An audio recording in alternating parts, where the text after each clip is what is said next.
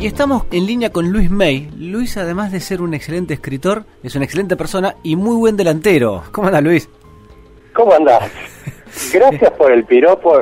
Era algo que necesitaba escuchar. ¿Te, te das cuenta? Lo del escritor no importa, pero el delantero era clave. Fundamental. Uno no es sin el otro, de hecho. O sea, para mí no. Si dejo una cosa, dejo la otra. Bueno, ¿cómo andas? Contame, ¿cómo andan tus cosas? No, muy bien. La verdad que creo que escribiendo mucho, creo que es, mi, es la base de, de mi vida. No sé cuánto voy a vivir, tal vez no mucho, pero... Todavía te quedan unos cuantos pero- años.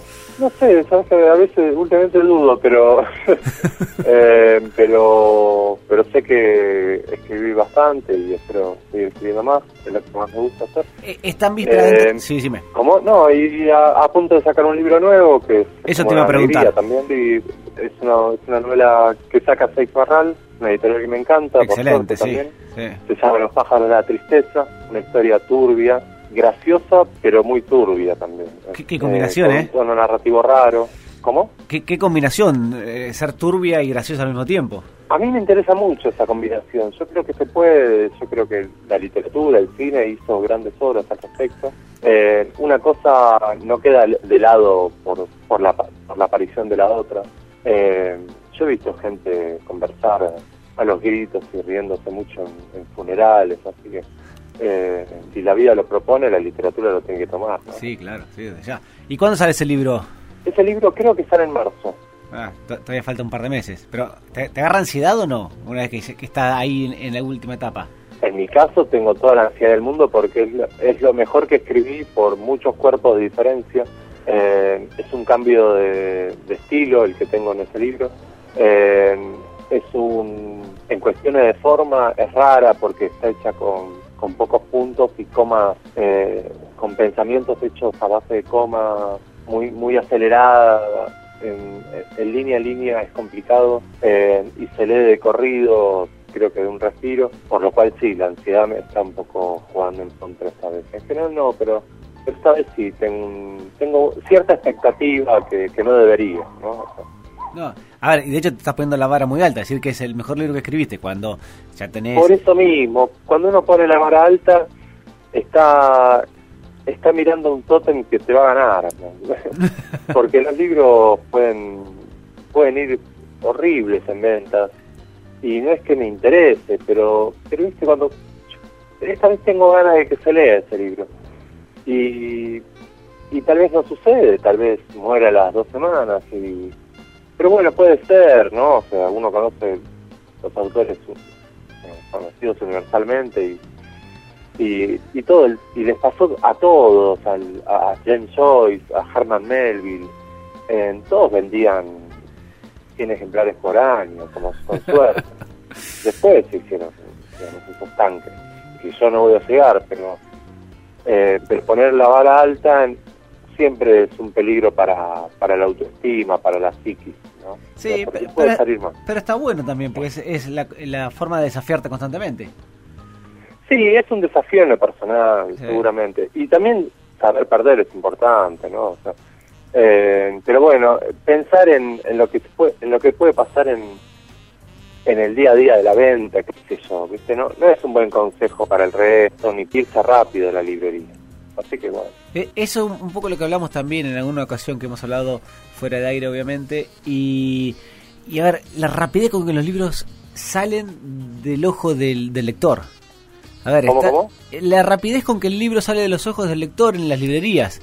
A ver, dos semanas No, en bueno, novedades y después hay que ir a buscarlo al, al último cajón. Totalmente, es lo que dice Edward Said, los demasiados libros. Salen grandes libros, está lleno de grandes libros. El tema es hay lugar para todos. Eh, y encima salen muchos libros malos, malos de verdad, de autores que tienen una, un ingreso en los medios, o en, los grandes, grandes medios, ¿no? En los más o menos. Eh, que, que toman un poco la mesa de libros, ¿no? Eh, y está bien que sea así. Hay algunos buenos, de hecho, pero pero no hay lugar para todos. No hay lugar para tanto tiempo para todos. Con tener un par de semanas de gracia a veces alcanza. Y después, bueno, ahí sí ingresa el trabajo del autor en su paciencia, en las redes sociales, en seguir escribiendo, porque el segundo libro ayuda al primero el tercero ayuda al segundo y al primero, y a veces eh, solidariamente se ayudan, ¿no? Todo el- en general pasa. Sí, claro. Eh, Vos tenés a una- mí me pasa. Es que vos tenés una virtud ahí, digamos, de, de que tus libros siempre están en permanente movimiento, ¿sí? O sea, y eso es gran mérito Sí. tuyo. O- o- El libro que salieron capaz hace bastantes años y, y- y nada, y constantemente vendiéndose y, estando ahí en eh, de la muestra. Hace poco, sé, un libro que publiqué hace casi 10 años ya, lo, lo, lo leyó el director de la Biblioteca Nacional y me empezaron a llamar de todos lados, pero eso porque de alguna manera es entre autor y algunos amigos los mantienen vivo el libro. ¿Qué libro así, era? ¿Qué libro era ese? Era La garra ni un inútil. Ex- excelente libro, le recomiendo a la audiencia que lo lean. Eh, la verdad que me encantó. Eh, también hablas de un tema, ahí también hablas de un tema muy delicado, pero también con, Sí. con su cuota de humor y, y lo tocas de un tema de una forma tan lateral que decís absolutamente todo, pero sin caer en golpes bajos. ¿Cómo, cómo, cómo? No, te decía, digamos que, que es un tema duro el que trata la garra línea Sí, inútil. sí, claro. Este, pero lo, lo enfocás de un lado tan bien, digamos, tan de una forma tan lateral que no, no caes en golpes bajos y, y podés decir No, lo claro. que pensás. No, y no, porque por, en principio está, en- está escrito en, en presente el indicativo. O sea, cuando sucede puede haber drama y puede haber gracia. Y lo que tiene, mi intención era que esté narrado desde la euforia del día a día. La euforia con todos sus, con todos sus matices, ¿no? Sin análisis, donde las cosas suceden y, y entre algo turbio puede pasar algo que emotivo eh, y de repente algún amigo que viene a rescatarte de algo y, y se pone en estado jocoso y, y funciona y, y te saca y te, y te limpia un poco de los problemas. ¿Te llamó, la, Eh, ¿te llamó la atención el, el libro, eh, la respuesta que tuvo en los docentes, que muchos chicos de, de la escuela secundaria lo ¿Cómo, leen? cómo? No, si te llamó la atención, porque a veces uno lo que decís, a ver, tirás eh, el, el libro, tirás la botella al mar, ¿sí? Y después em- em- empezás a, a cosechar. Y digamos que es un libro que muchos eh, docentes de la secundaria lo han dado como para leerlos en el aula. ¿Te sorprendió eso? No, la verdad que sí, todavía tengo tengo mucho trabajo respecto de eh, del de ese libro en los colegios, por suerte.